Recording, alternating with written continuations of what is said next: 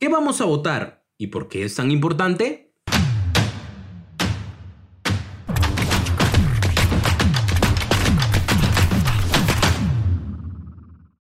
Bueno, es una nueva oportunidad para que cada uno de nosotros, los 25 millones de peruanos en edad de voto, podamos elegir al presidente o presidenta de la República, así como los 130 congresistas y los 15 representantes frente al Parlamento andino.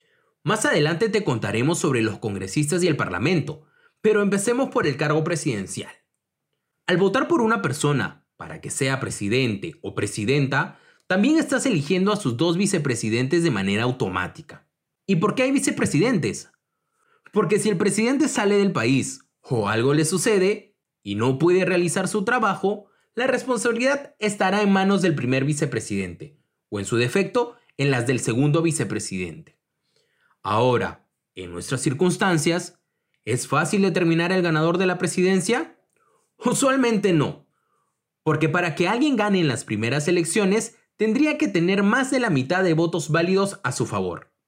Es por ello que ya se ha previsto la fecha para una segunda vuelta, donde tendríamos que elegir entre los dos candidatos más votados para que sea nuestro presidente o presidenta. Por eso es que tu voto es tan importante este 11 de abril. Te esperamos.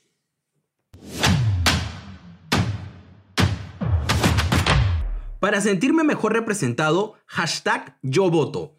Puedes visitarnos en Facebook, Instagram, TikTok como Impulso País. Te espero en el siguiente audio.